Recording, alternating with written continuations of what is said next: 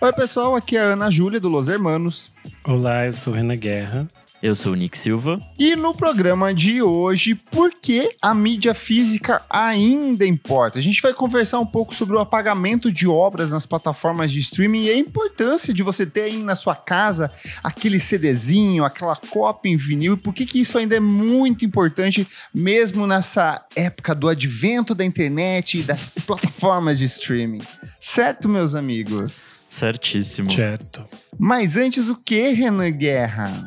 Você deve seguir a gente nas redes sociais, arroba podcast VFSM no Instagram e no Twitter. Além disso, se você gostou desse episódio, compartilha ele, ajuda a gente a chegar em mais ouvintes. Você também pode apoiar a gente em padrim.com.br barra podcast VFSM. A partir de cinco reais você tem acesso a vários conteúdos com bastante antecedência. Você participa do nosso grupo fechado para apoiadores no Telegram e você ainda pode participar das gravações ao vivo. Hoje estamos com a sala cheia, Gente, né? hoje tá cheio. Hoje é só as interessadas nas discussões. Temos aqui ó, o Gabriel Benevides, a Júlia de Flora, o Bob Bach, a Beatruzes, o Jefferson Kozinieski, Leonel Moura, Fábio Júnior, Valmor Viana, Regis Valença, Jonathan Tel, Fabrício Neri, Guilherme Murozaki, Lucas Rosa. Olha, gente, nomes novos nova. aqui. É. Sejam quem mais? Jefferson Kozenieski que tá aqui também. Então sejam muito, muito bem-vindos, bem-vindas, bem-vindes ao nosso podcast. Que bom ter vocês aqui junto com a gente. É isso. É isso? Vamos falar sobre música, meus amigos. Bora.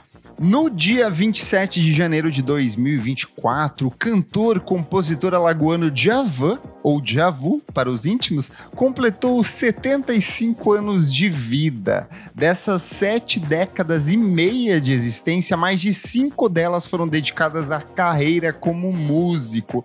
Não por acaso, às vésperas do aniversário do cantor, diversos sites começaram a produzir conteúdos especiais sobre o músico alagoano, além das próprias plataformas de streaming. O próprio Spotify criou uma sessão específica para comemorar a data, ainda hoje cedo, na data de gravação aqui. Eu vi que está lá um Djavan 75, onde você tem acesso às melhores canções do músico alagoano. Só que aconteceu um pequeno, entre aspas, problema ali nessa data tão festiva porque que acabou prejudicando a experiência de milhares de ouvintes que queriam ali botar o seu luz, o lilás para tocar, porque boa parte da discografia do Djavan simplesmente sumiu do Spotify. Álbuns como o Djavan de 1978 e 1989, Meu Lado de 1986, Puzzle of Hearts de 1990 e Rua dos Amores de 2012 aparecendo totalmente picotados na plataforma com apenas algumas músicas disponíveis. Malásia, de 1996, estava quase todo com faixas indisponíveis e algumas das principais canções do Djavan, como Oceano, Sina e Asa, simplesmente desapareceram, não estavam mais lá no Spotify. O próprio Djavan, por meio da equipe dele, veio a público e manifestou assim uma- essa surpresa na- no dia seguinte do aniversário dele, é, lá no, no próprio Stories dele. Falou o seguinte, abre aspas... Neste final de semana, tomamos conhecimento de que algumas músicas do Djavan ficaram indisponíveis no Spotify. Não sabemos ainda o motivo do ocorrido, mas tanto a Luanda Records, gravadora do artista, como gravadoras e parceiros que distribuem suas obras, estão apurando com a plataforma de streaming o que pode ter acontecido. Novas informações em breve. Assinado equipe Djavan, muito chique ali. O problema é que o Djavan não foi o único artista que simplesmente acabou prejudicado nessa história. É, Tenda, faixa do álbum Gal Canta Caetano de 2004, também desapareceu das plataformas. O mesmo aconteceu com Açaí, que é um dueto da Gal Costa com o Roupa Nova. A trilha sonora do filme Gabriela Crave Canela, do Bruno Barreto, sumiu quase que completamente. Também da Gal Costa, músicas como Nuvem Negra, Serena, do álbum O Sorriso do, do Gato de Alice, Nada Mais, Chuva de Prata e Topázio, do disco Profano, que é um dos trabalhos mais queridos da cantora, também apareceram indisponíveis. Do álbum A Pele do Futuro, que foi o último álbum da cantora gravado ao vivo em 2019, as faixas Azul e As Curvas da Estrada de Santos, letra eternizada também na voz do Roberto Carlos, simplesmente não estavam disponíveis na plataforma. O rei Roberto Carlos, por sinal, foi um dos que também foi dos mais prejudicados por conta desse desaparecimento misterioso no Spotify. É, as músicas indisponíveis pertenciam, em sua maioria, à parte mais antiga da discografia do cantor, indo de trabalhos que vão de 1966 a 2015. Algumas exceções, como o álbum Roberto Carlos de 1971, permaneceram completos na, na, na plataforma, mas faixas como Emoções, Fera Ferida, Cavalgada e as próprias curvas da Estrada de Santo estavam fora do ar. Das 10 músicas do álbum Roberto Carlos, de 1996, por exemplo, sete não podiam ser ouvidas. Quem também foi muito prejudicado por conta desse desaparecimento do repertório do rei foi a Maria Bethânia. O álbum As Canções que Você Fez para Mim, lançado em 1993, em que a cantora interpreta as músicas do Roberto Carlos, não estava mais disponível na plataforma. Eu tinha ele salvo no meu celular e ele tava lá todo com aquela aquele coisa meio é, tipo fica cinza, escuro, né? assim. Tipo, Fica cinza, é. Alguns ele fica mais preto, dependendo de como for. Outros registros da cantora baiana também surgiram de maneira picotada pela plataforma. Um dos grandes sucessos da nova MPB, a Ana Carolina, também teve seis álbuns afetados, incluindo sucessos como Encostar na Tua, Pra Rua Me Levar, Elevador e Cabide. Ou seja, as lésbicas caminhoneiras desse meu Brasil de Deus estavam simplesmente botando fogo nos pneus no meio da estrada ali, ó. se fosse a França, carros pegariam fogo. Não, se fosse a França, era caminhões pegando fogo. É, porém, alguns dos trabalhos mais recentes da Ana Carolina, como Fogueira em Alto Mar de 2019, permaneceu disponível para audição no Spotify. E isso não foi uma coisa que afetou é, somente os artistas brasileiros. Teve gente gringa e teve gente gringa muito grande que acabou afetado por conta desse desaparecimento misterioso. É o caso do próprio John Lennon. É a versão do, de relançamento do álbum Imagine, que é um dos mais icônicos da carreira do músico britânico, teve 40 faixas retiradas de um total de 61 que é, estavam presentes nessa edição comemorativa. Também foi notada a ausência de músicas da Plastic Ono Band, que é a banda do John Lennon com a Yoko Ono. Segundo uma apuração da Folha de São Paulo e do Estadão, que eu usei boa parte dessas informações, eles registraram muitos desses desaparecimentos lá, é, os discos retirados eram distribuídos pela Sony Music, Universal Music e CBS e não estavam ausentes em outros streams de música, como a Amazon Music e a Deezer. A assessoria da Sony afirmou que iria checar o ocorrido e queria se manifestar caso o problema envolvesse a gravadora e não apenas o Spotify. O Spotify, por sua vez, acabou não se manifestando e após alguns dias o assunto meio que desapareceu, ficou por aquele surto nesse final de semana. E aí, meus amigos, que confusão na. Imagina na sua data de aniversário sua obra desaparecer das plataformas de streaming. O que, que vocês fariam se fossem Javan? E no o Djavan, depois ele fez um post falando que as coisas voltaram. Eu acho que ele foi o que- principal que as pessoas mais.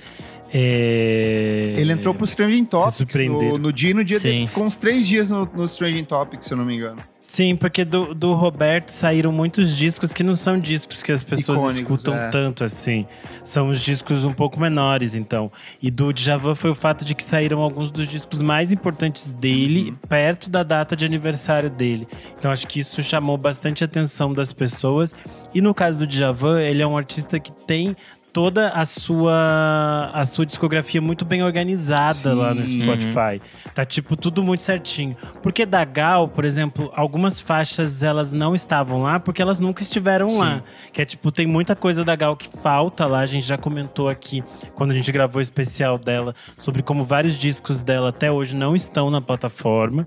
É, alguns discos como Profana sempre estão e sempre seguem picotados. Às vezes algumas músicas voltam, às vezes elas saem. Isso também acontece com alguns álbuns da Maria Bethânia. Então, sei lá, acho que os fãs da Gal e da Bethânia já estão mais acostumados a algumas coisas não estarem lá. E no caso do Djavan, não. E aí eu acho que, que deixa essa, essa sensação esquisita, porque é, foi tipo. É meio essa falsa sensação de que as coisas estão online e às vezes elas não estão mais. Sim. Então, essa sensação, acho que as pessoas foram tomadas por ela e todo mundo ficou assim: como assim? Se eu estou pagando por esse serviço, eu não tenho acesso a esse, a esse produto, né? Sim. O que eu tenho a dizer é voto impresso já, quer dizer, disco impresso já, porque não dá assim, né? Tipo, é muito ruim, imagina, você vai lá querer comemorar o seu artista preferido, do nada some, assim. Acho que o Renan já resumiu bem o, o negócio, que, sei lá, vários discos, por questões de, de, de direito autoral e de é, conseguir a, a aprovação de, né, do, de quem tem o direito das músicas é meio complicado, mas meio que essa situação do Spotify foi do nada, foi só com o Spotify.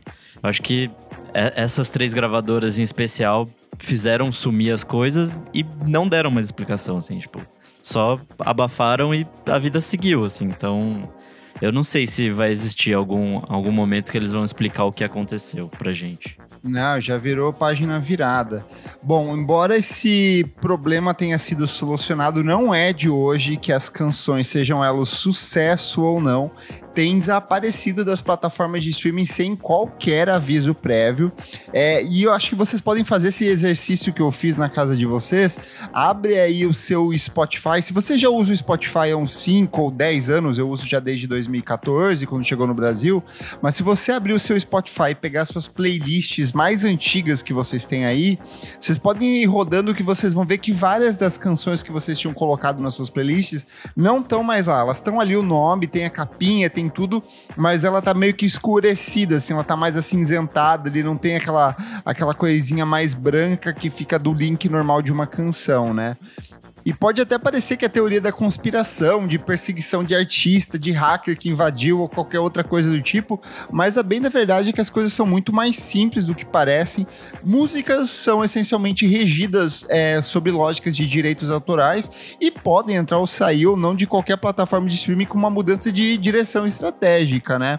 É, basta o selo, o escritório, a administração que gerencia essas canções decidir que elas não vão mais estar lá e elas simplesmente desaparecem aparecem. Oh, às vezes é, é pedido um do artista, né? Quando a Taylor Exato, falou, tipo, lembro... não quero mais. Exato. E a aí... Taylor, quando ela entrou pro Spotify, quando chegou a discografia da Taylor Swift no Spotify, o Spotify falou: olha, a gente vai pagar tanto e a gente não vai pagar por músicas de usuários que não são assinantes. Você só vai receber pelos usuários assinantes. Aí ela falou assim: não. Ah, é? Então olha o que eu vou fazer. Tirei toda a minha discografia. Então ela tirou tudo ali do ar. O Spotify falou assim: é, eu acho que sei. A gente vive sem o Neil Young, mas sem uma Taylor Swift da vida, eu acho que complica bastante.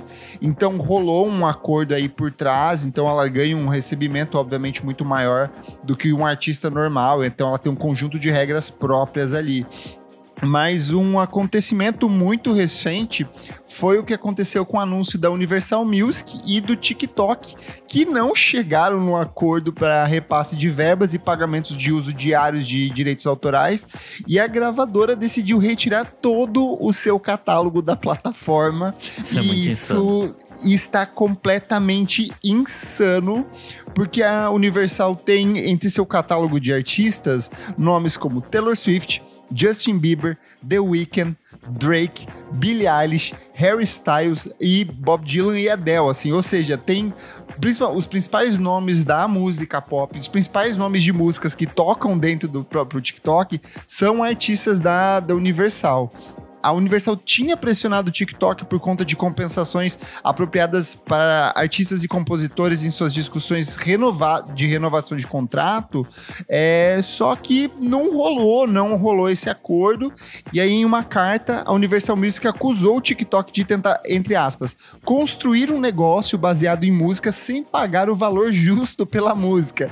O que é muito irônico, porque é meio que exatamente isso que a Universal fez uma vida inteira, né? Ela leva sempre uma fatia muito maior desse repasse aí de tudo mais, de desde tempos imemoriais de indústria da música, né? Essa questão é muito, tipo, sujo falando mal lavado, assim, nessa questão é. específica, porque a Universal tem as práticas mais escrotas da vida, assim, e o TikTok não vai atrás, assim, também, né? Tipo, Sim. É, ele basicamente quer pegar o conteúdo, usar e falar, tipo, ah, não, é pra promoção dos seus artistas. E aí Sim. meio que fica nisso, tipo, ninguém ganha grana com nada. E aí, tipo. E os próprios artistas investiram pesado nisso. A própria Olivia Rodrigo, que lançou o disco ano passado, grande parte da ação de marketing dela foi dentro do TikTok e que fez as músicas dela. É, é, meio que um acordo, assim: olha, a sua música do seu artista vai tocar bastante aqui dentro, mas a gente quer ter direito a elas, né? Então fica meio que nesses acordos escusos ali com, com milhões de cláusulas, e pelo visto dessa vez a Universal não, não topou nesse repasse de seus 0,000% 10% ali de, de play por música, né? Não, e aquele negócio, às vezes a pessoa ouve ali no TikTok os 15 segundos da música, acha o suficiente e não vai lá dar o play no Spotify que seja, sabe? Em qualquer outro Sim. lugar de streaming. Aí, tipo, não gera dinheiro meio que pra ninguém a não ser o TikTok. Então, é um rolê muito escroto. Mas é que a gente, a gente sabe que não vai gerar dinheiro se ela der play no Spotify Ah, não, também. né? isso, That's isso com point. certeza, mas É, a pessoa pode dar play onde for, o artista não vai ganhar dinheiro, só as distribuidoras vão ganhar dinheiro. Só que o fato é, você tirar a- as obras de circulação da internet é meio que um tiro no pé, Sim. assim. Porque na prática as pessoas consomem por esses veículos. E a gente já tem esse, essa. A gente já tem exemplos disso, que são o fato de, sei lá, uma geração inteira não conhecer o Prince Sim. porque as coisas dele não estavam na internet. A gente tem o fato de que, por exemplo, o Lemonade da Beyoncé poderia ter tido um impacto muito maior se Uhum. na época ela não tivesse tirado de algumas plataformas deixado ficou apenas no no Tidal. Tidal.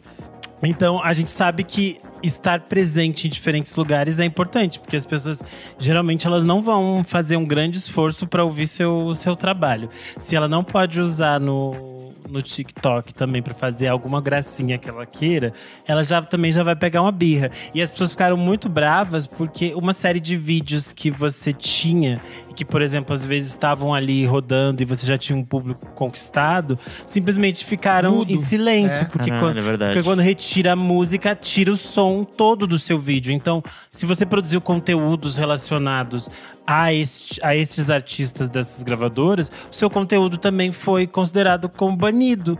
Então é tipo, você simplesmente apaga todo esse conteúdo que foi criado pelas pessoas em torno do seu trabalho. É, Tipo, desrespeitoso Só uma até. coisa, isso já aconteceu com o YouTube há anos atrás também. É, na época que o YouTube dava o negócio de strike. Hoje em dia, se você bota uma música de um determinado artista é, no seu vídeo, você vai pro YouTube, você leva um strike, mas a moneti- se você monetiza esse vídeo, esse dinheiro vai pra gravadora, não vai ficar pra você. Antigamente o vídeo ficava todo mutado, então eu tinha alguns vídeos meus que eu subi na época da faculdade que tinham música, eles ficaram mutados durante um tempo e depois voltaram com o som que tava lá antes. Então, se vo- provavelmente se rolar de novo um acordo com a Universal, esses- essas canções voltem para os seus é, produtores de conteúdo. Mas de fato, é, a galera ficou totalmente na mão aí nesse sentido, né? Mas é engraçado, assim, porque de vez em quando, sei lá, lógica de mercado, existe a coisa da escassez, né? De gerar escassez e fazer com que, sei lá, as pessoas corram atrás de alguma forma daquilo. Mas com arte meio que não existe isso, assim, né? Ou pelo menos com música, porque a oferta é tão gigantesca que, sei lá, se eu não puder ouvir uma Taylor Swift da vida, eu vou ouvir outra coisa. Eu acho que meio que acontece isso, né? Quando as coisas são tiradas, assim. Até o Renan falou, né? De é, o impacto da, da Beyoncé não ser tão grande naquela época do Lemonade, porque não estava disponível. A galera simplesmente foi pra próxima, assim. Então, é meio engraçado que, tipo, essas lógicas de mercado, às vezes, não... É só pegar a repercussão do Lemonade em relação ao Renascense, sabe? Sim. Do quanto de conteúdo que foi gerado em cima disso, né? E sei lá, pra você, para você sustentar uma uma gracinha dessas de tirar suas coisas de lá, sendo uma artista pop é muito difícil. Tipo, você tem que ser uma Fiona Apple, que os, Sim. que os fãs dela são completamente malucos, e aí ela tira o negócio do TikTok e ninguém liga, e a gente faz piada em torno disso, porque ela é a Fiona Apple. Só que quando a gente tá falando de artistas pop que simplesmente dependem da existência e desse, e desse circuito de consumo criado pelo TikTok, elas precisam estar lá. E não sabe? só isso, artistas tipo- que foram forçados pelas próprias gravadoras, que lembra, rolou um movimento atrás de várias artistas putas da cara, porque as gravadoras. É, tipo, falavam, cara, você tem que começar a produzir material no do TikTok. E aí, de repente, seu acervo inteiro sai do TikTok e seus vídeos que você fez lá com muito esmero e obrigado simplesmente não funcionam mais. Sim. O TikTok declarou em comunicado que essas alegações da Universal são falsas, abre aspas. É triste e decepcionante que a Universal Music Group tenha colocado a sua própria ganância acima dos interesses dos seus artistas e compositores. Eles são muito safados aqui, disse a nota da plataforma. A- abre aspas ainda. Apesar da falsa narrativa e retórica da Universal, o fato é que eles optaram por abandonar o poderoso apoio de uma plataforma com mais de bilhões de usuários que serve como um veículo gratuito de promoção e descoberta de seus talentos. O TikTok conseguiu chegar a acordos de primeiro o artista, com todas as outras gravadoras e editoras. Claramente, as ações egoístas da Universal não atendem aos melhores interesses dos artistas, compositores e fãs. Ou seja, a, a Universal, no fim das contas, queria mais uma fatia para eles e menos para os artistas nesse caso. E aí a. Na mesma nota da Universal, a plataforma disse que a, o TikTok é responsável por 1% da receita total da, da Universal. É, e a, a, empresa tinha chegado num acordo com o TikTok em fevereiro de 2021, o que permitiu que os usuários do aplicativo pudessem incorporar clipes do catálogo de músicas da, da Universal Music Group em seus vídeos, além dos trechos das músicas. E aí, né, como a gente já falou, como efeito direto dessa ruptura, todos os vídeos de diversos criadores de conteúdos que usam das músicas da Universal estão mudos. E essa parceria entre Universal e TikTok segue numa incerteza até o momento dessa gravação aqui. Vocês acham que vai rolar acordo? Não vai? Como é que vai se resolver isso? Ah, algum acordo vai ter que rolar, porque eles não vão conseguir Tipo, não ter essa, essa parcela de presença no TikTok. Acho que isso é meio óbvio, assim.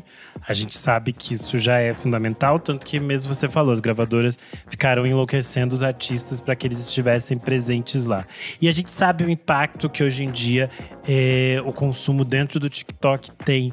Tanto que vários artistas independentes conseguem é, viralizar e fazer, montar suas carreiras ali dentro do TikTok com um tamanho muito interessante. E aí a gente pode pensar, por exemplo, não só em coisas mainstream, mas se você pensar todo o movimento do funk dentro do, do TikTok, é algo muito gigantesco. E as coisas viralizam de forma mundial, né? Sim. Então a gente tem uma série de produções do funk brasileiro que chegam no mundo inteiro e são, tipo assim, os funks mais distorcidos é, possíveis, sim. mais barulhentos, mais esquisitos. E eles conseguem um espaço que eles geralmente não teriam em outras plataformas. É uma plataforma importante de de divulgação do trabalho. As pessoas podem ter todos os preconceitos que elas tiverem com o TikTok, mas não adianta, as pessoas consomem música a partir de lá, é um ponto. Também longe do, do mainstream, tem um exemplo recente que eu acho muito interessante, que foi o que aconteceu com o Slowdive.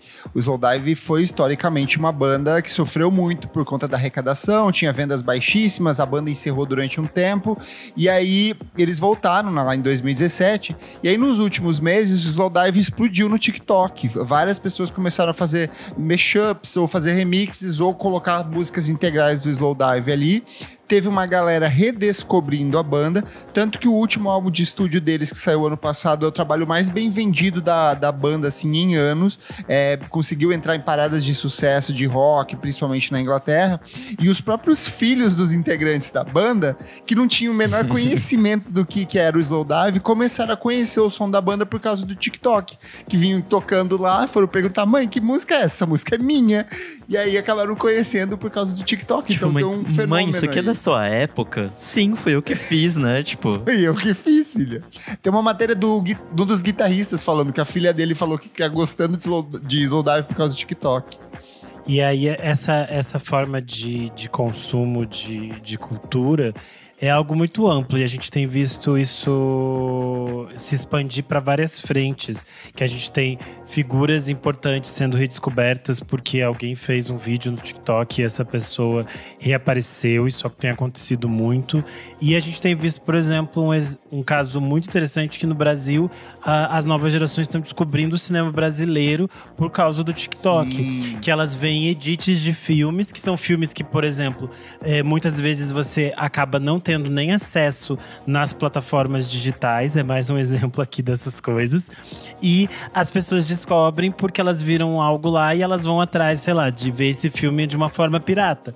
Que é, é o caso que aconteceu, por exemplo, um dos mais recentes foi é, a viralização internacional da minissérie O da Furacão. Porque Total. alguns adolescentes fizeram os vídeos no TikTok e uma menina fez a legenda em inglês pra série. E aí a série começou Caralho, a que legal. viralizar no mundo todo. E tipo, essa série simplesmente não tem no catálogo do, do Globoplay. É tipo assim. Você fica, Deus, a Globo tem algumas coisas muito fodas que eles estão colocando muito devagar no, no catálogo deles e essas coisas ficam de fora. Que é o caso de Zoando na TV, que até hoje eu peço. Bom, os caminhos são múltiplos, as discussões são diversas, mas no fim das contas tudo leva para o mesmo lugar, que é essa sensação de incerteza que move as plataformas de streaming e outras ferramentas de música digital, ou de filmes, ou de, de séries. Ao longo da última década, as gravadoras e plataformas de streaming têm tentado se organizar na questão de repasse de verbas, estruturas até dos sistemas operacionais, em uma tentativa é, muito clara de replicar o que, que era o modelo da indústria da música nos anos 80 e 90, quando a gente tinha um produto final que era um só, no caso do CD ou disco de vinil, tinha um, Algo um físico, conceito né? ali, os Tipo- rep- é, físico era uma coisa só, é, tinha seus múltiplos formatos, mas o produto era um só no fim das contas, e o repasse ali era muito mais claro. A gravadora ficava com o quê? 50%, daí outra parte era para prensagem, o artista ficava com 1% de cada CD vendido, por exemplo. Então tinha uma coisa muito mais clara. Hoje em dia não tem como você padronizar isso, porque tem gente que vai cobrar por a cada 100 vezes que sua música for, toca- for tocada, você ganha uma porcentagem, ou cada play você ganha uma porcentagem, varia de artista para artista. Então, assim, tem mil contratos, mil acordos, mil fatores que levam a isso. E o problema é que essas- esses acordos, essas decisões burocráticas podem simplesmente da noite pro dia apagar a presença de centenas de artistas em uma plataforma específica, como vem acontecendo dentro do TikTok após essa discordância com o Universal Music. E mesmo os poucos artistas que detêm os direitos sobre a circulação das próprias obras podem simplesmente falar: olha, não quero mais a minha música aqui. A Joana Nilsson, que o Renan gosta, que eu sou apaixonado também, é um exemplo muito claro disso. Ela falou: olha, no Spotify eu não quero as minhas músicas. Então vou estar O em todas as Spotify não vai Spotify ter. Não, tô. não vai ter. E não vai ter. E você vai ter que se contentar com isso, né? Um exemplo do que aconteceu de artistas tirando o seu catálogo foi o próprio Neil Young.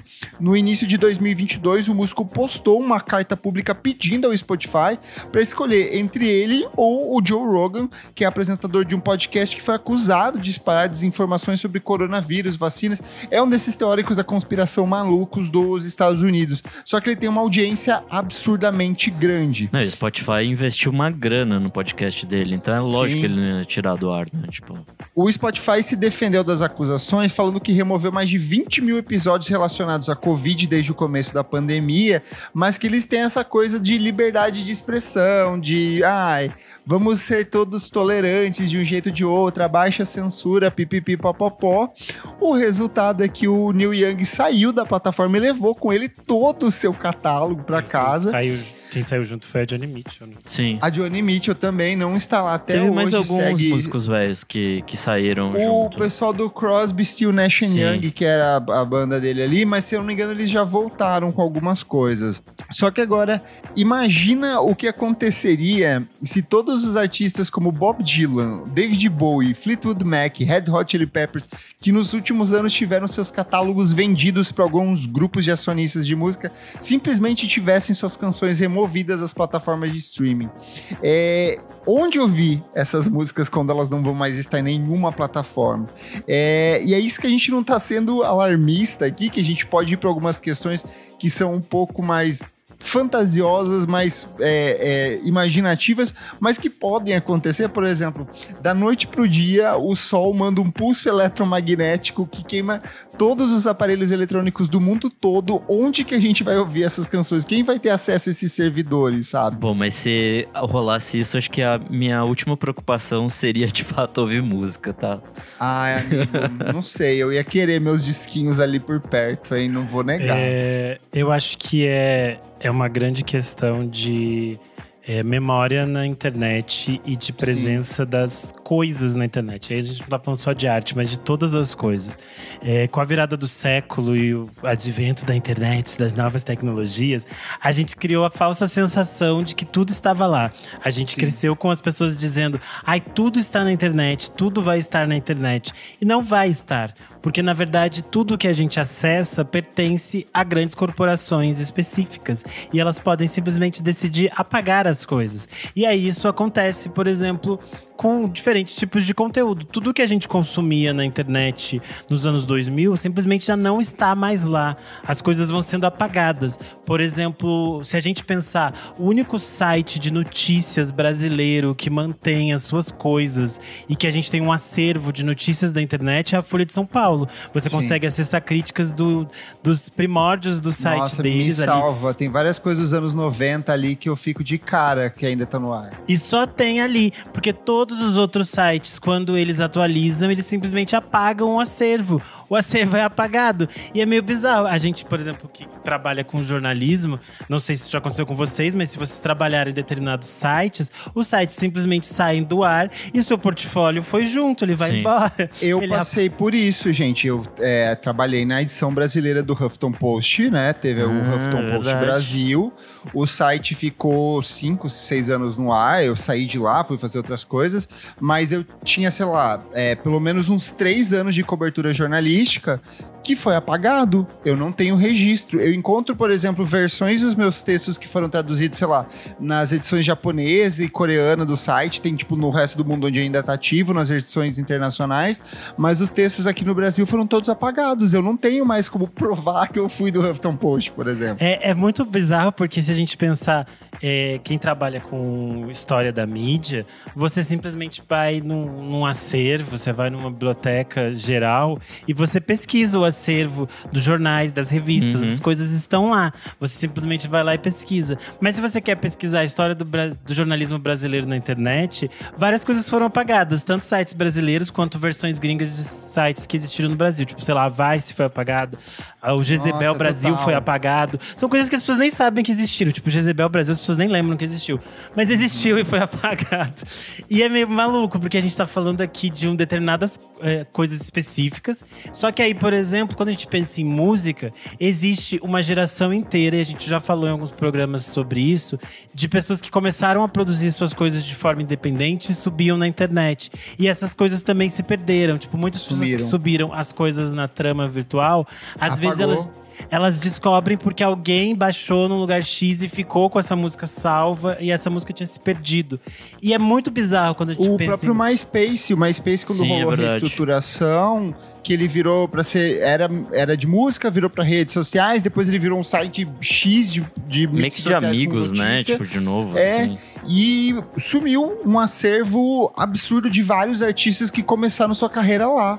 É bem maluco porque se a gente pensar uma grande parte de pesquisa de história da música e de redescoberta de artistas vem por causa das mídias físicas que as pessoas reencontram. É muito comum que a gente cite aqui, ah, a gente reencontrou, redescobriu um artista X porque o fulano de tal Y na puta que pariu comprou um Encontrou disco. uma cópia num acervo vagabundo empoeirado de uma e gravadora. subiu pra gente É. no YouTube Mas esse disco. Será que não é mais ou menos a mesma coisa que a gente tá passando com as coisas digitais? Que, tipo, alguém maluco vai guardar aquilo? Talvez os textos jornalísticos não, mas em questão de música Mas é a também chance isso, de assim. se tipo, perder, amigo, é muito maior, porque Eu tipo, acho a que mídia também um- digital. Um, disco velho também é fácil de perder, de, de Mas um disco de vinil tem muito mais chance de continuar existindo. É plástico, dura pelo menos 400 anos. E a gente teoriza que ele vai durar 400 anos porque é, é, até hoje Não existe não plástico de, Não de existe- 400 anos exato. ainda, né? Mas.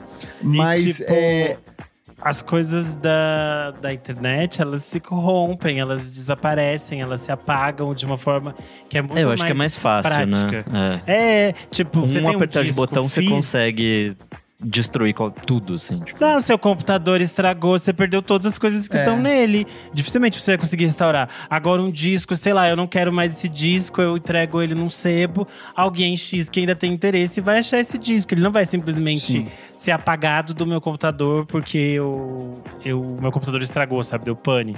Então, são, são outras formas de consumo. Eu acho que é só, pra encerrar toda a coisa a pensata aqui que eu fiz, eu acho que é essa falsa sensação de que a gente tem o acesso constante às coisas.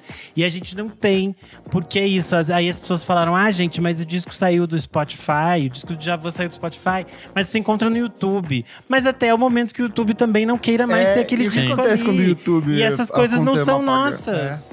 E, e, detalhe, muitos desses trabalhos que estão, por exemplo, no YouTube, estão lá ilegalmente, Sim. né? Tem muita coisa, Sim. raridade, que não existe mais nem em formato físico, que tá lá por um acaso. Pode acontecer, sei lá, da noite pro dia, baixar uma nova decisão no YouTube, e eles vão falar: olha, isso aqui é servo morto, isso aqui não faz sentido mais ter aqui dentro, vai ser apagado em 90 dias. Aí corre todo mundo baixar, que foi o que aconteceu com a trama virtual.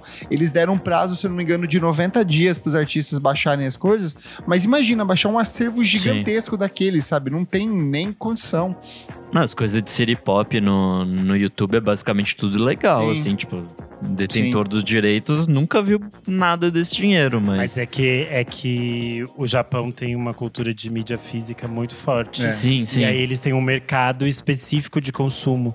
Tanto que as coisas geralmente não são lançadas no mercado internacional. Por isso, muitos desses artistas não têm os seus discos, sei lá, no Spotify. Mas todas as pessoas no Japão têm essas coisas guardadas. Bom, o fato é que a mídia física, ela importa e importa muito. Em tempos de desacordo acordos entre selos e plataformas ter a sua própria edição física do CD, disco de vinil, DVD, Blu-ray, ainda é muito importante, afinal é a única garantia que a gente tem de um material salvo para além das plataformas digitais. Mais do que isso, eu acho que características antes essenciais de determinados produtos de mídia, elas simplesmente acabaram desaparecendo. Por exemplo, no tempo que o DVD era muito popular, para além do show ao vivo, da apresentação ao vivo, a gente tinha material de making off, a gente tinha ensaio, a gente tinha entrevista com os artistas, tinha todo um universo de outras produções visuais que meio que compunham aquela obra. Hoje em dia a gente não tem, hoje em dia a gente tem um registro em vídeo, às vezes só um clipe, um trecho, alguma coisa. Então lembra, eu, eu amava, por exemplo, o acústico MTV, porque tinha todo o processo de ensaio da banda, a construção do palco, a escolha do figurino, tinha todo um aprofundamento ali de um especial mesmo da MTV. E isso se perdeu. Hoje em dia a gente não tem, a gente tem um show ao vivo e olha lá, sabe? As pessoas têm nessa de memorabilia, essas coisas, as pessoas têm resgatado várias vezes os menus dos DVDs Menu e elas têm DVD. compartilhado. Esses dias elas compartilharam bom. da Daniela Mercury, que era a Daniela, fica a Daniela Mercury falando e conversando com a pessoa enquanto a pessoa tá mexendo no menu de DVD, que é algo muito específico, assim, de um espaço-tempo que uma geração já nem sabe mais o que é um menu de DVD.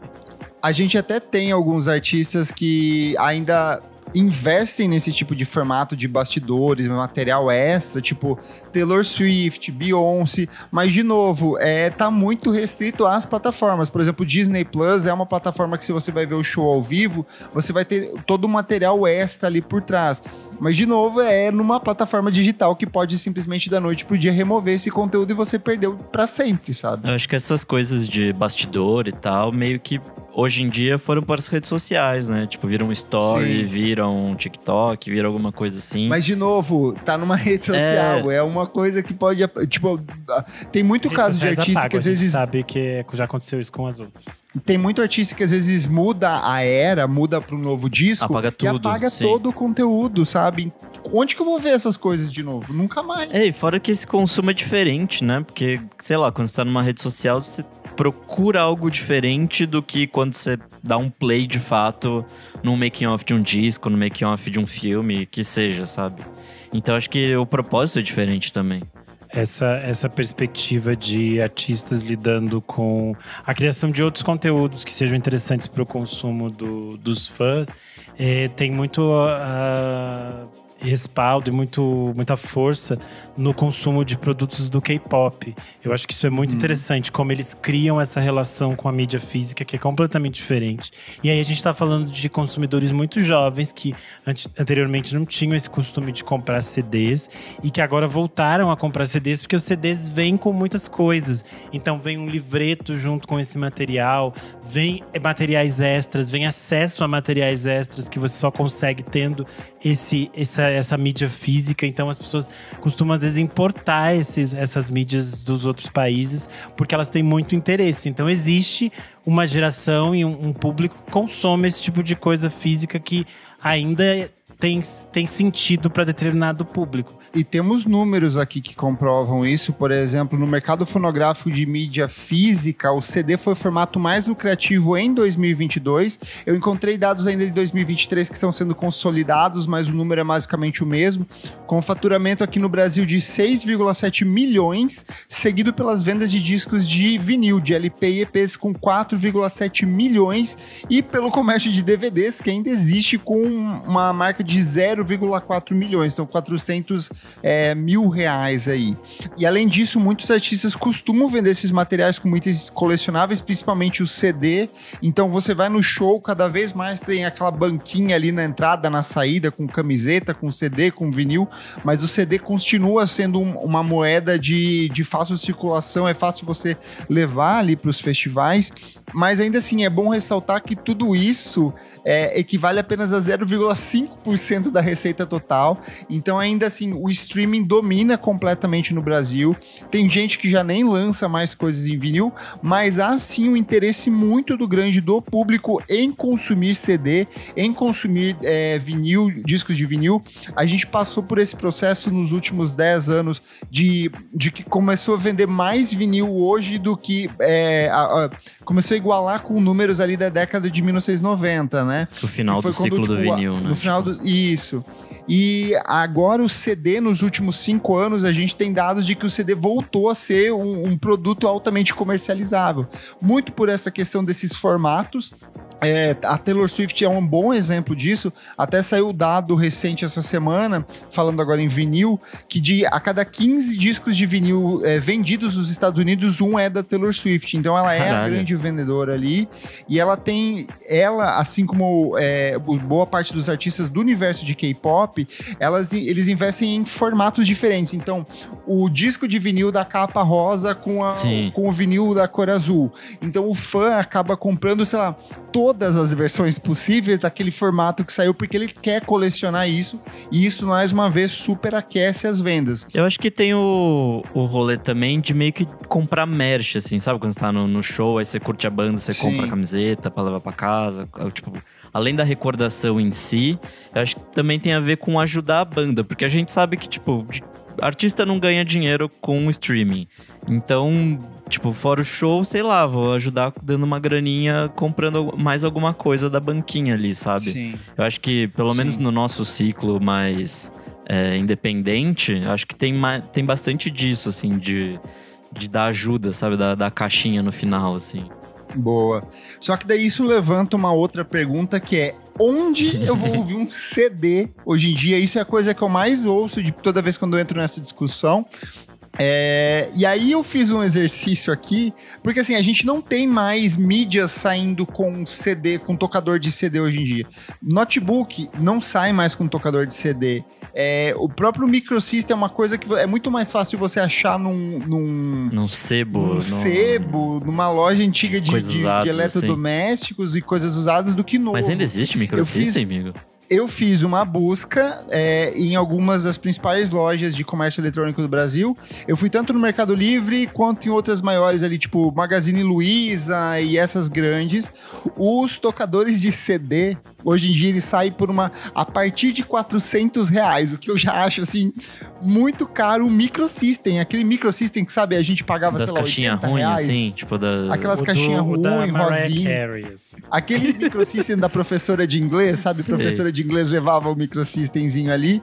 Ele eu encontrei a partir de 403, 460 quem quiser ouvir CD de forma mais barata, alternativa mais barata, é o tocador de CD de carro. Então, aquele que você encaixa ali no carro, é, eu encontrei por valores que vão de 100 a mil reais. Só que daí mil reais já estamos falando de marcas assim, ultra profissionais, high-tech, fudidona. Só que assim, você pode pagar mais barato, só que daí você vai ter que ter um carro para você poder tocar esse tocador de CD, né? Porque do contrário não funciona. E ter caixas de, de coisa de carro, bateria, Exato, todo também. bagulho do sistema, tipo, é, sai caríssimo, assim. Então, acho que Sim. não é tão indicado. O que as pessoas têm usado e tem virado meio moda no, no TikTok, é tipo um. É um player de CD, é tipo Sim, um toca que é um- vinil, que ele é. Tipo, toca ele é- disquinho. assim, É, ele é né? bem pequenininho e ele só toca o CD, ele não tem tipo rádio, nada disso. É, ele não tem caixa, não tem ali. nada. Ele é, ele é basicamente só o negócio, né? Sim, é tipo, é tipo quando você compra o tocador de vinil mesmo, que é bem pequenininho, sem as, as coisas. É uma tendência que as pessoas têm usado e daí elas conectam com caixas de som que elas têm em casa.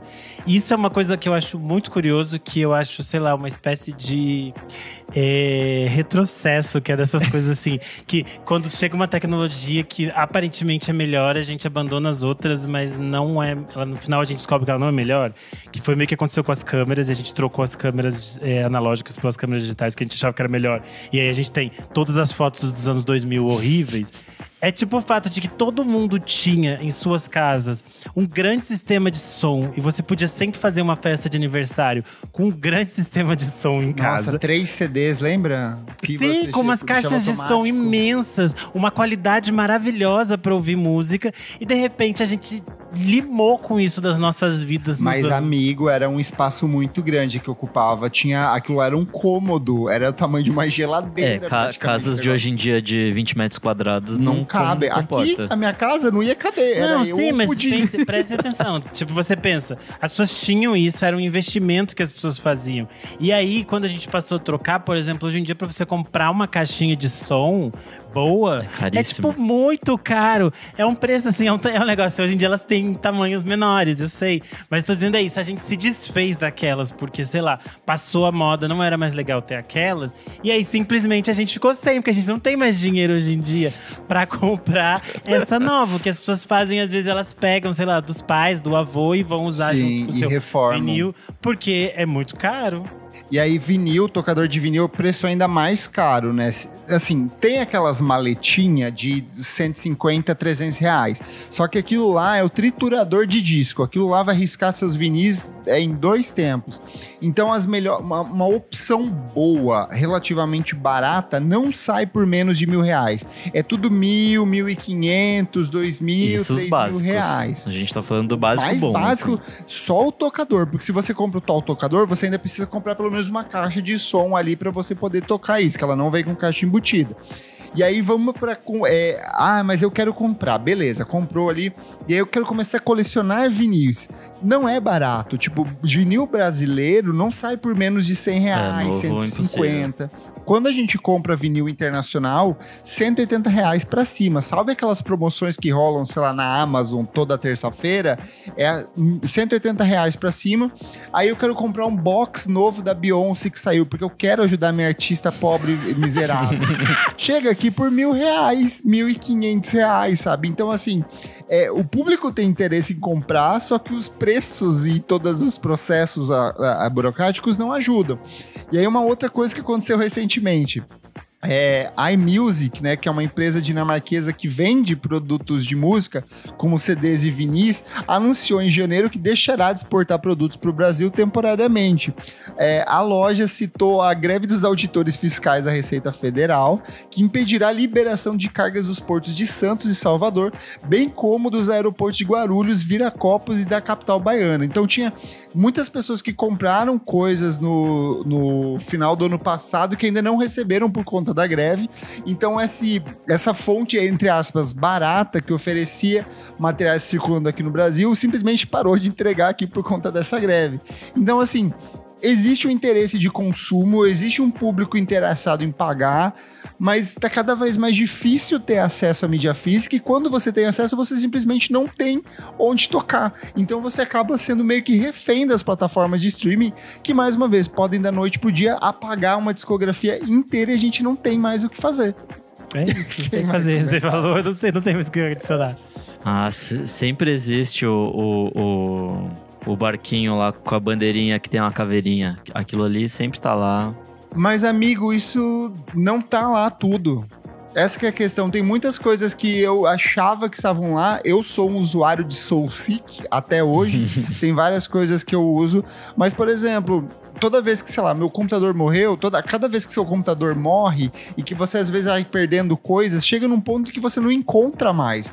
Então essas coisas vão simplesmente desaparecendo no meio do caminho. Então, hoje em dia eu tenho preguiça, assim, de pesquisar. Eu, eu já fui muito esse, esse consumidor ávido de, de Piratex, assim, e já prescreveu tudo, tá? Polícia Federal. Então, tipo, eu tinha muita coisa, assim, tipo, lá, tipo, 100 gibas de música no, no HD, sabe? E aí, meio que com o tempo, quando fui substituindo pela, pelo Spotify, coisa assim, tipo, meio que eu fui perdendo o interesse por isso e nunca mais rebaixei as coisas. Então, uma vez que esse HD externo morreu, acabou, assim, tipo, não, não tenho mais. E tem músicas que de fato se perderam dessa época, assim, tipo, ou coisas que eu não lembro mais que eu escutava, ou arquivos mesmo que é impossível de achar hoje em dia. Então, sei lá, meio complicado. Ó, vários comentários aqui, ó. Beatruzes falou: gostaria de colecionar vinil, mas francamente é muito custoso, não rola. A Júlia de Flora falou: eu amo que o meu carro é tão velho que nem tem entrada para cabo auxiliar. Então, basicamente, só escuto CD neles toda vez que vou na casa dos meus pais, saio roubando alguns. O Guilherme Murozaki falou: às vezes tem próprios artistas também que bloqueiam muitas coisas na pirataria. Resquícios da década de 2000, o catálogo do Prince é um saco para achar e piratear. O Gabriel Benevides falou: eu amo colecionar vinil. Comecei um pouco antes da pandemia e dali não parei, até porque não saio de casa, kkkk. Mas agora, com o, a volta do novo normal, eu tô meio. tá meio difícil. Será que a gente consegue lançar nossos episódios em CD? Fazer Vamos, um... Eu já tô, tô, tô imprimindo, vou gravar aqui. Fita cassete, a gente baixar o Nero. Lembra do Nero vai, Burner? Não, você vai lançar que nem as, as músicas piratas hoje em dia que vem num pendrive. 200 episódios em um pendrive. É. Eu acho fantástico. Esse conceito Brasil é muito perfeito nisso. Eu amo. Antes da gente terminar aqui, eu descobri um serviço com o meu chefe do Monkey Bus que chama Room. É tipo R-O-O-N. É meio que você. É como se fosse um Spotify da vida, mas você tem o seu próprio servidor, então você sobe as suas coisas. Você digitaliza os seus discos, digitaliza as suas músicas, e aí você tem acesso pelo celular às suas músicas, é, né? As coisas que você comprou ou que você digitalizou, enfim por streaming, na melhor qualidade possível e tudo mais, mas é, fica dentro de um servidor seu. Então, isso nunca vai sair do ar, entendeu? Quem garante que não vai sair do ar? O, ah, o serviço, teoricamente, e se amanhã nunca depois do serviço chegar ao fim? Não. Entendeu? Não é, tem, não tem nada que é, é, Silva. Veio aqui todo garotão pimposo querendo mostrar. É, então talvez conceitos. o melhor rolê mesmo seja é, compre de volta seu iPod e aí você bota as músicas lá. Eu vou te falar que as minhas musiquinhas estão ali. Eu liguei esses dias e continua ali. Eu tá queria tanto ter um iPod, mas eu tenho preguiça de rebaixar coisas. Ou até mesmo usar fone de, de cabinho. Eu não consigo mais. Você fica falando rebaixar, eu fico pensando, carro, carro rebaixado não é crime na minha cabeça. Mas e você que está ouvindo, o que, que você acha dessa discussão toda? Será que existe chances de salvar essas músicas? Será que tudo vai se perder como lágrimas na chuva nessas eras digitais? Você ainda coleciona CDs, vinis? Como que você faz para se organizar com as suas mídias físicas? Mídia física ainda importa para você? Você, vá lá no nosso Instagram na edição desse programa e conta pra gente que a gente lê na semana que vem. Certo, meus amigos? Certíssimo. Certo. Vamos pro próximo bloco do programa. Não paro de ouvir.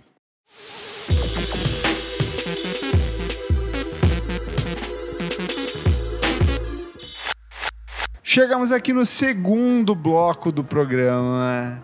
Nick Silva, o que, que é esse bloco? Nesse bloco a gente dá, coisa, dá dicas de coisas novíssimas que a gente. Dá coisas? Eu não vou dar nada. e.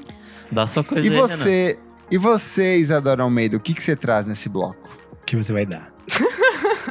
você não tava travando, Renan Guerra? Cala a boca agora.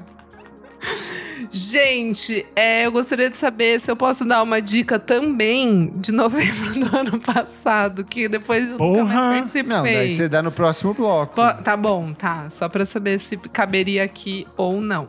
Mas, bom, vamos começar. Primeira dica que eu vou dar é Bad Bad No...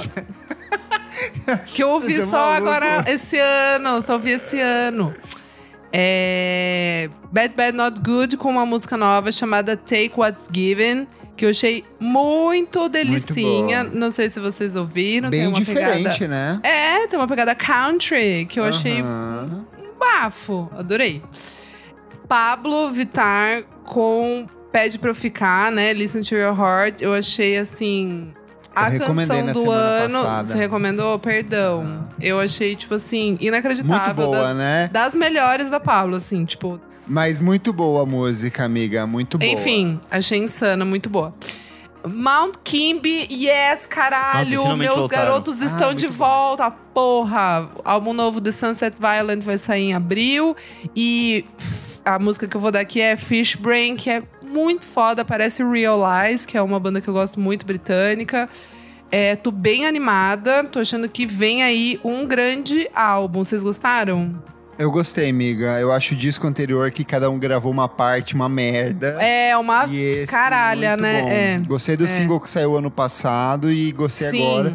Lembrando sim. que Mount Kimby não é mais uma dupla, agora é um quarteto. E esse disco novo ainda vai ter a participação do King Crew, que é parceiraço deles em duas é. faixas. Babado, delícia. É, e trago aqui também. Nossa, fiquei muito feliz também que o Kleber me mandou. A Mendunes vai lançar álbum novo em maio. Chama Tudo. Death Jokes. E a música nova chama Purple Land. Muito boa, não tem o que falar. O cara a Mendunes é o lançou um dos grandes discos de. Nossa, tô parecendo aqueles comentaristas de Oscar Tá. aqui entram Nossa, é troféu imprensa. Amendunes. A Mendunes lançou um dos grandes discos de 2018 e ele volta agora aqui na recomendação da Isadora Almeida, nessa que tem tudo pra ser uma das grandes dos grandes retornos de 2024. Foi tudo, amiga. Ah, foi. Ah, e eu só, só um comentário aqui que é tipo assim, é um. É um disclaimer pra ninguém me recomendar, porque eu achei um saco The Last Dinner Party, o álbum das meninas britânicas. Achei que bem chatinho aí- também, amiga. Nossa, achei um porre. Ai, tipo que assim, bom, então amiga, porque eu achei que você é. fosse defender. Nossa, não, que coisa chatíssima. É meio que talvez um boy genius que os UK conseguiram emplacar do jeito deles, assim, porque chegou em primeiro lugar nos charts. Tipo, foi o álbum que parece que mais vendeu em nove anos de. É, Tipo, o primeiro lugar que mais vendeu em nove anos. Negócio assim, tipo, eu tô meio em choque, Não assim. Charts que gays inventam no Twitter, coisas que não existem. Não, Pior amigo, é não, o, amiga, não, é o UK hétero. Charts. É o É. Eu sei, que eu quis dizer os charts, esses charts que é tipo assim, a primeira banda feminina nascida Ah, tá, em não, não. Glasgow a vender 15 discos na Sim, feirinha sim, do, da sim, Benedito Calixto. sim, é tipo sim. isso, entendeu? Sei, sei, sei, sei. Não, e não, as gays não é inventam essas coisas. Não, não, Lady não, Gaga, não, a primeira nariguda mentirosa a ganhar. Não, não é nesse lugar. Não é nesse A lugar. primeira comedora de ratos. Não, é que elas chegaram em primeiro lugar no charts e aí falaram que, tipo, foi acho que o álbum que mais vendeu é, em. no- sei lá, alguma Não coisa. existe, é isso que eu tô falando. É, Chega. É isso, tipo, foda-se. É, e tá, daí no próximo bloco eu falo as minhas outras dicas. Boa. Renan Guerra, que eu sei que gostou muito do retorno da Beth Gibbons com Floating on a Moment. Era isso Vamos que eu ia lá. falar. Vamos de mão Puxa dada. dessa, vamos celebrando a nossa mãe. Maravilhoso. Ai, ela é a maioral, né, gente? Que É. mulher chique, que mulher refinada, que mulher medicada, né? Que toma um tarja preta, que mistura tarja preta com uísque. Eu deve acho isso pra caralho. fantástico. Cervejeira, cachaceira essa. Ela tem o pé inchado essa. Por isso que ela é nossa mãe, fala Clever. assim. Por isso que ela é nossa mãe, se não fosse assim, Amiga, se você digita mãe. Portishead, Ninets, é só foto dela agarrada numa garrafa de uísque. Ah, mas Ela com é certeza, Três cachaceira. e A mulher três mais massas. Ela compra aquele pack de cigarro já que a vem o mulher que mais packzão. sofre por ela amor do mundo. fumava, ela fumava. É, é, pra mim é inconcebível que a voz dela continue intacta, sendo que ela fumava assim, É, ó. amiga, que nem a Betânia. A Betânia fumava. É Deus às vezes dá a possibilidade de É o vento você gelado. ser uma grande fumante e ainda continuar tendo uma boa voz. O sonho de muitas que fumam e não tem. Mas enfim, nossa querida Beth Gibbons, Beth Gibbons, a vocalista do Portishead, vai lançar seu disco solo, Lives Outgrow. Vai ser no dia Primeiro. deze- 17 de maio, via Domino. E esse é o primeiro single que se chama… É, Floating on a Moment. Moment. E é muito maravilhoso, muito chique. Linda. Então ouçam Olvan, que é, tá muito bom. Também com produção do James Ford, que a gente comentou na edição passada, que tá trabalhando, feito um condenado aqui. Nossa, E aí um enchendo fato- o cu de dinheiro, hein? Mas um fato muito curioso, que eu acho que quem perdeu dinheiro nessa foi a Domino, porque a Domino assinou um contrato com ela em 2013, e já em 2013 existe uma expectativa de que meses depois da assinatura do contrato ela lançasse o disco. Meu Deus. E 10 anos Meu depois. Deus. Ah, mas depende Ah, de tá quanto certo, tá adiantamento certo. deram pra ela, né? Possivelmente não muito. Claro que foi alto. Amigo, Nada, deve foi alto. sim. Pode ter certeza que foi muito Eles não iam trabalhar mulher. com a diva de pouquinho. Falando em diva, quem também está vindo aí, bem garota, bem garotinha, com essa roupinha de Matrix, é a nossa Erika de Casier. Ela já Ai, lançou o segundo Eu single desse novo disco, chama Ice. É, tem participação do They Hate Change. Change. É, achei, tô achando tudo muito chique, tô achando tudo muito garota. Ela é a nossa rainha, então é, vale ouvir Erika de Casier. É, esqueci de pegar o serviço aqui, Kleber. Quando saiu o disco dela? Mas ele sai no dia. Ah, sai no dia 21 de fevereiro. Já até decorei, Ah, né? então já sai. É, já sai no dia 21 de fevereiro pela Tudo. Fora AD. O terceiro álbum dela chamado Still. Vai ser luxo. É, quem lançou single novo foi o No Porn, em parceria com o Mad Rod. Chama Tropicalismo Dark. Eu achei. Apesar de estar assinado como No Porn, tem muito mais a ver com as coisas que a Liana Padilha fazia com o Tinta Preta, que é um projeto dela que eu já indiquei por aqui. É, gostei bastante. É tipo, basicamente, ela falando sobre é, as experiências que a gente tem em São Paulo. Cracolândia, é, pobreza, a cidade abandonada porque não temos prefeito. Essas coisas assim que a gente vive em São Paulo. É meio que sobre isso, só que sobre com o olhar da, da Liana Padilha, que vocês sabem que é, também é minha mãe. Então ouçam Tropicalismo Dark do No Porn. É, quem lançou um novo EP foi o Hive, se chama Ronda Sonora. Eu já tinha indicado o EP anterior do Eve Hive por aqui. Ele é um produtor muito interessante. Ele tem uma- um olhar para música eletrônica que mescla várias coisas. Então ele cria esses diálogos entre o funk, a house, disco, o techno de uma forma muito é, diferente e muito interessante. Então vale a pena ouvir Ronda Sonora do Eve Hive. É isto. Boa. Tô gravando sem camisa, a gente tá muito quente aqui. Ai, um seio, tá no escuro, sem camisa. Ai, Sexy. hum. Vai lá, Nick Silva, o que, que você traz nessa semana pós-carnaval? O Nick também tirou a cueca, gente, pra quem só tá ouvindo o áudio. Bom, nossa semana foi meio curta em relação à gravação aqui com a Por isso outra. que o som tá reverberando grosso agora. assim. Então eu vou resgatar mais algumas coisinhas da- do mês passado. Ah, de novembro. Não, de janeiro. É, a primeira é o D'Angelo com o Jay-Z, com a faixa I Want You ah, é Forever. muito boa! É, D'Angelo não sai de casa se não for pra fazer um clássico, né? Ele fez mais um, faixa de nove minutos, gigantesca, maravilhosa. É, ela faz parte de um, de um projeto do James Samuel, que é um músico e tal. Ele tá fazendo uma trilha sonora de um filme chamado The Book of Clarence. A trilha inteira já saiu, então você pode ouvir. Eu não gostei Tem tanto. participação do Jorge Benjor na Tem, a primeira faixa. É, eu não achei tão interessante assim, mas essa faixa do, do D'Angelo é fodida de boa. Os versos do Jay-Z também são maravilhosos, enfim. Ouça porque é muito bom. É, minha próxima dica é o Arthur Melo com é, Na Avenida com Benito. É uma faixa que saiu no finalzinho do mês passado. E eu gostei bastante, ela tem uma pegada meio, meio psicodélica, assim. Vi lá no, no Música Instantânea, muito bom. Mais uma música muito boa que saiu no finalzinho do ano passado foi o Hayatsu Coyote com Everything's Beautiful. Eles Ah, voltaram depois de também. Muito um boa, também gostei. Muito boa, muito boa. voltaram depois de um, um tempinho afastado do- das produções deles. É, enfim, Naipalm mandando tudo no, no vocal. E essa banda é fodida, né? Então, muito boa. E minha última diquinha de hoje é uma banda que eu descobri hoje, que chama So Totally. É, o nome da faixa é Distinct Star. É, essa aqui acho que é a cara do Kleber, na real. Um shoegazão meio dream pop. Adorei, assim, bem, bem bonita.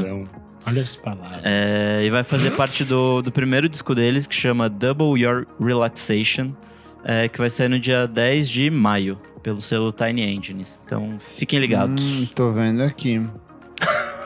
E é isso. E você, Tô vendo menino aqui. Kleber? Vou deletar. Vamos lá, pelos singles.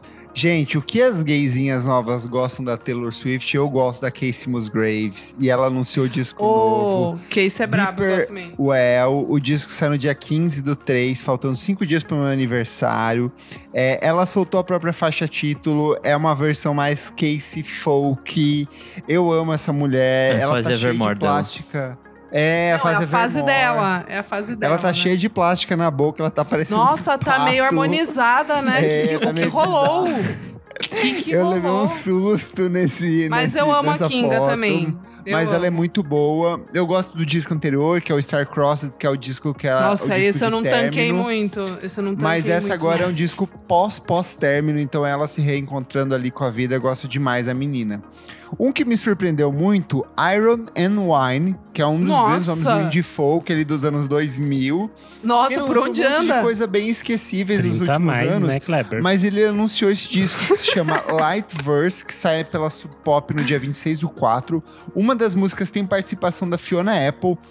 Para esse disco, ele contou com o suporte de um time de instrumentistas composto por 24 arranjadores e instrumentistas. E eu gostei muito da música que ele escolheu para lançar, que se chama You Never Know. Quem gosta de Bon Iver, mas com um pouco mais de encorpamento ali, com mais cordas mesmo, vai nessa música que é excelente. Quem voltou de um jeito fantástico foi o Burial, que depois de décadas Uh! assinando com Hyperdub, ele assinou com a Excel Recordings e lançou um single duplo, que é o Dream Fear e o Boy Sent From Above. Nos últimos anos, single que ele podia tava ser lanç- EP, né? Tipo, gigantesco os dois. então, é um EP, é muito grande, são músicas grandes. Mas nos últimos anos, ele tava lançando um monte de música que eram bem bosta. Eram uns ambientes, umas coisas assim que você fala assim, tá, cadê a batida? E aí eu comecei a teorizar que ele tinha disco, é, single pra lançar pela Hyperdub, que ele tinha algum contrato pra lançar. Por isso que ele ficou lançando um monte de coisa mais ou menos. E agora que ele mudou de gravador, ele veio com tudo nessas duas músicas que são excelentes, assim, vale muito a pena ouvir. Indo pros discos, várias coisas deliciosas que saíram recentemente. Relado Negro com Phasor. Cara, como pode Que esse homem ser bom. ele tá muito bom, ele tá numa fase muito boa. É um disco mais experimental em alguns pontos, mas em outros ele volta muito porque ele tinha feito nos dois últimos discos. Nossa, eu recomendo muito a faixa é, Wish You Could Be Here. Maravilhosíssima. Ah, é, a, excelente. é a penúltima. Maravilhosa, caralho. Muito boa. Ducks Limited é uma dupla canadense que eu já recomendei aqui. Eu sei que o nosso amigo Fernando Dota gosta demais. Eles lançaram esse disco que se chama Harm's Way. Pra quem gosta de jungle pop, quem gosta de Smiths, quem gosta de real estate, vai de cabeça nesse disco que não tem erro. Torcendo para que venham pra um balaclava da vida aí. Brittany Howard, ali que você conhece pelo Alabama Shakes, voltou com um novo álbum dela em carreira solo. What now? O que? E agora? E agora? O que eu faço? E ela veio com um discão que mescla elementos de soul, de jazz, de música eletrônica. A gente já falou de todos os singles que saíram recentemente, mas quando você ouve o disco, você fala: cara, essa mulher é abençoada. Ela é uma puta guitarrista, uma puta vocalista, e as canções desse disco estão um espetáculo. Indo pro campo experimental aqui, Kali Malone, que eu já recomendei algumas vezes, lançou um novo disco dela que se chama All Life Long. Tem coprodução do Steve O'Malley, que é o cara do Sun, que é aquela banda de Sun O, que é uma banda de drone, doom metal ali. É um disco todo gravado com órgão, voz e metal, só que é um disco de drone, então assim, um disco mega contemplativo.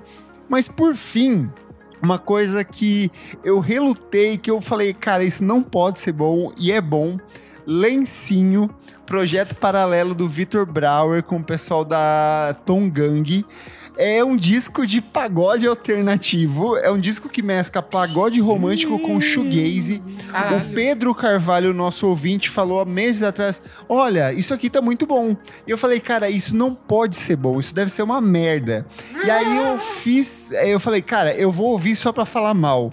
E eu ouvi, eu gostei demais. Um disco de É uma Shugod. pa- É um chugode. Parem, é um parem de real, ele palavras criminosas nesse episódio. Eu vou censurar todos esses neologismos, estão proibidos. É um descasso de. É um descasso de chugode romântico, de, de, Que ódio. de Dream God. Oh, meu Deus! Não dá pra levar a sério. Eu acho que nasceu provavelmente como uma piada entre os membros da banda. Mas tem músicas muito boas que eu tenho certeza que se um grupo tipo Raça Negra da Vida, um Exalta Samba, um Arte Popular regravasse, ia funcionar. Leva, tem aquela levada de pagode, mas aquela guitarrona suja que é muito típica do Loop de Loop. Então ouça aí, lencinho só as melhores. Recomendo demais. Vamos pro próximo bloco do programa. Você precisa ouvir isso.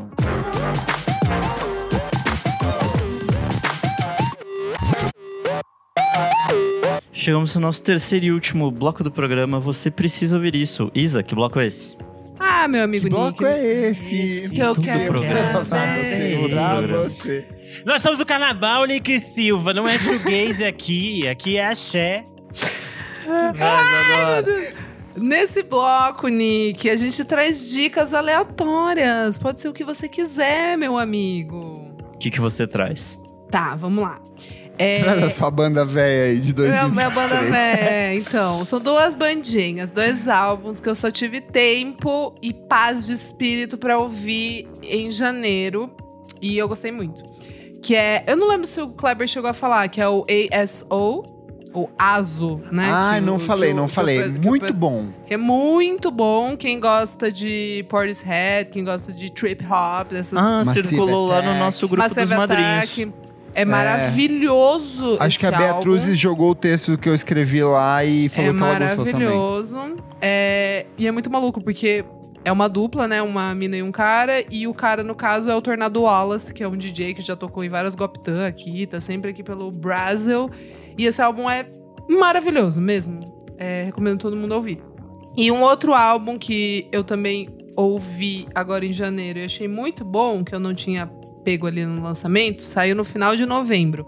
É da Acopia, que é um projeto da Kate Durman, o Lackman McGeehan e o Morgan Wright. Eles são é, australianos. É o segundo álbum deles, é, que se chama Acopia também.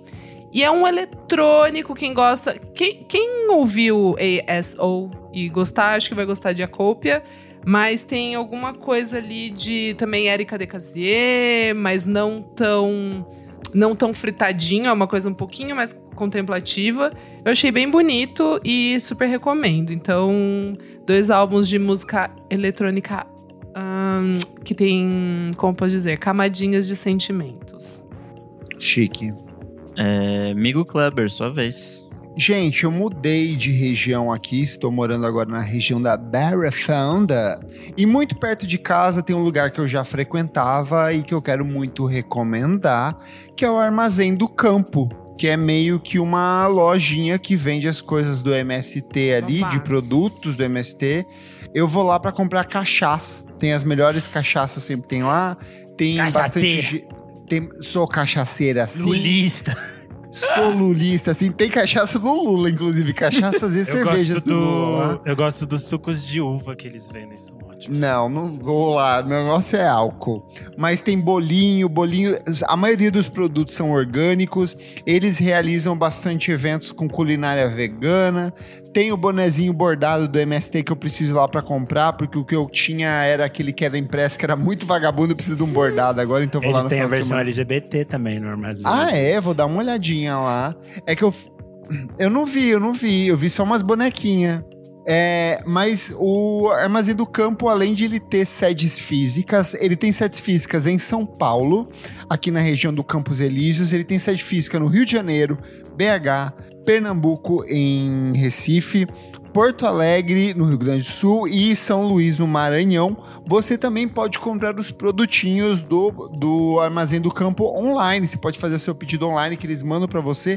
Tem a lojinha deles ali. Recomendo muito. São, são sempre produtos muito bons, de, boas, de boa qualidade, com preço normalmente muito mais. é, se você comparar os produtos do Armazém do Campo com outros produtos tecnicamente orgânicos que você vê em mercado, eles são assim uns 15 reais mais barato, 20 reais mais, É muito barato.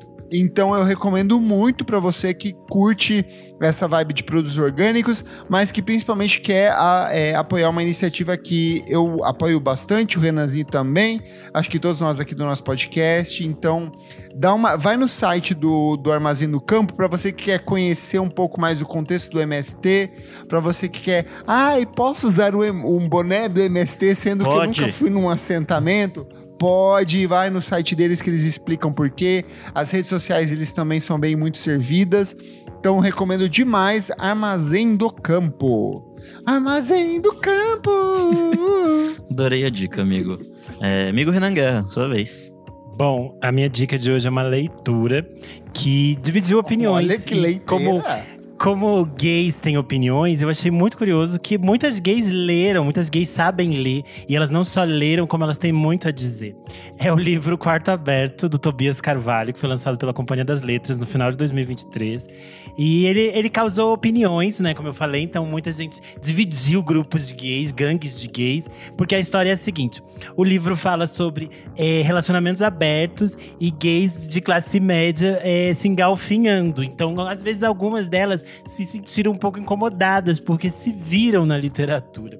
É, eu acho que eu já recomendei por aqui o livro anterior do Tobias Carvalho, ele é um, é um, autor gaúcho jovem que é conhecido, era mais conhecido pelos livros de contos. Então ele tem As Coisas, que é o primeiro livro que é excelente, o Visão Noturna, que é o segundo. Esse é o primeiro romance dele e é muito interessante porque ele acompanha esse personagem, o Arthur, que é um jovem que vive em Porto Alegre, ele tem tipo um trabalho numa livraria e no final de semana ele é drag queen e aí ele tem um relacionamento estável com um cara que é o Kaique e aí ele, se, ele acaba reencontrando o Eric, que é tipo um cara que ele pegou uma vez.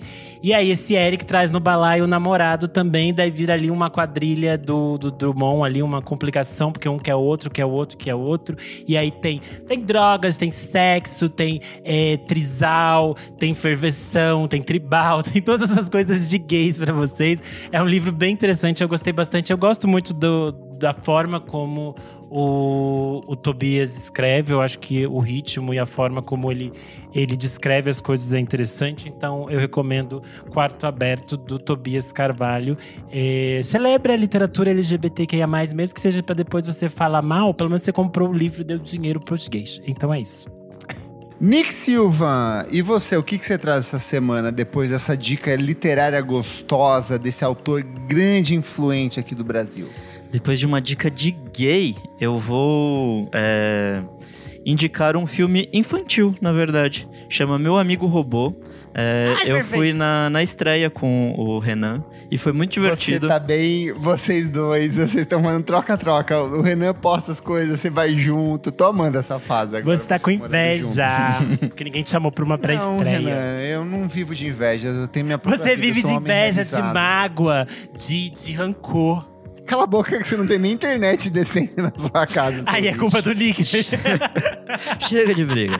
É, o filme basicamente se passa numa Nova York cheia de animais antropomorfizados é, dos anos 80, assim. E é muito bonitinho ver a ambientação que eles criam, assim, para essa história muito comovente de, um, de uma amizade que surge entre um cachorrinho e um robô que ele compra. É, é muito bonitinho esse filme, assim. Eu gostei bastante de, de como a trama se, se desenrola e de como, sei lá, o final é meio inesperado, assim. Eu totalmente pensei que o filme ia pra um canto e aí no final ele dá uma punhalada nas suas costas, mas sei lá, te salva de horas de, de terapia depois. É... o filme é, é, divertido a parte que tem muitas referências aos anos 80, então você vai caçando várias coisas, tipo Spike Lee, Basquiat, é, as Torres Gêmeas, o surgimento do hip hop, então tem várias coisas bem anos 80 de Nova York, assim, que é bem fofinho. É, esse filme é, é, dirigido pelo Pablo Berger, que é um cineasta espanhol, e é inspirado numa graphic novel da Sarah Varon, que eu não conhecia. É, tô, estou para comprar.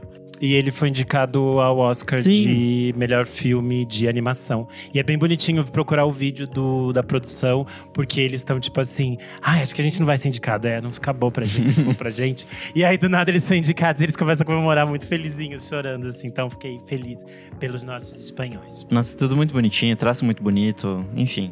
E um uso perfeito da música do Earth, Wind and Fire. Sim, muito bom. E é isso, minha dica de hoje. Comentários referentes à última edição do nosso podcast, como a Pitchfork virou o maior site de música do mundo e até agora não acabou, viu, gente? Só dando as atualizações aqui. Agora eles estão fazendo Ah. TikTok. É, e, e eles fizeram uma cobertura muito interessante do, do Grammy também, que eles fizeram perguntas para as pessoas qual que é o seu disco nota 10 de Então, 10. é meio, é meio Annabelle Leatherbox, né? A versão música. É, mas não eu tô gostei, reclamando, não tô gostei. reclamando, que É, eu também estou adorei. reclamando. Saber o que os artistas gostam, eu adoro. Comentário da queridíssima, sexy, inteligentíssima Gaia Passarela. Ela falou: Gente, acho que não tem no YouTube isso, mas eu entrevistei o Ryan Schreiber no QG da Pitchfork pra MTV em 2011. Foi muito legal. E aí o Dak Bezerra falou assim: Esse programa era ótimo.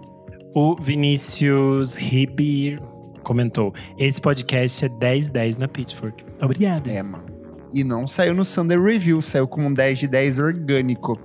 o Martins JLK falou: se tornaram a maior depois de dar nota 10 para o Homogenic. Eu. Eu sou o arroba KleberFac no Twitter e no Instagram. Dicas diárias de músicas todos os dias. E se você quiser ter uma mídia física e minha, siga no musicainstantanea.com.br. Eu sou Almeida Dora no Instagram, Almeida Dora Underline no Twitter, e é isso. Eu sou underline Renda Guerra no Instagram, no Twitter, no TikTok. Você pode assinar minha newsletter no Substack. É isso. Eu sou arroba Nick Underline Silva no Twitter, Nick Silva no Instagram e você lê meus textos lá no Monkey Bus. Ai, todo mundo com coisas hoje. Nós somos trabalhadeiras. Não esquece de seguir a gente nas nossas redes sociais, arroba.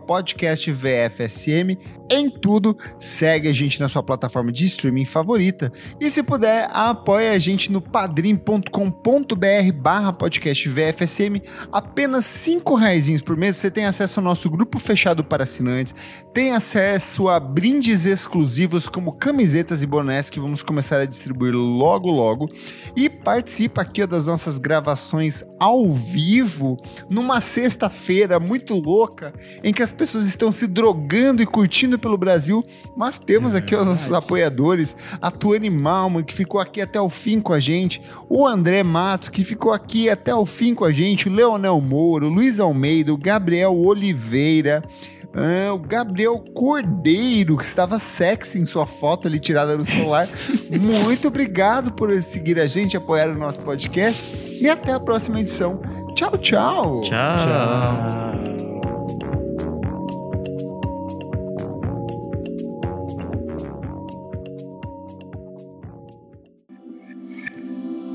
Esse podcast foi editado por Nick Silva.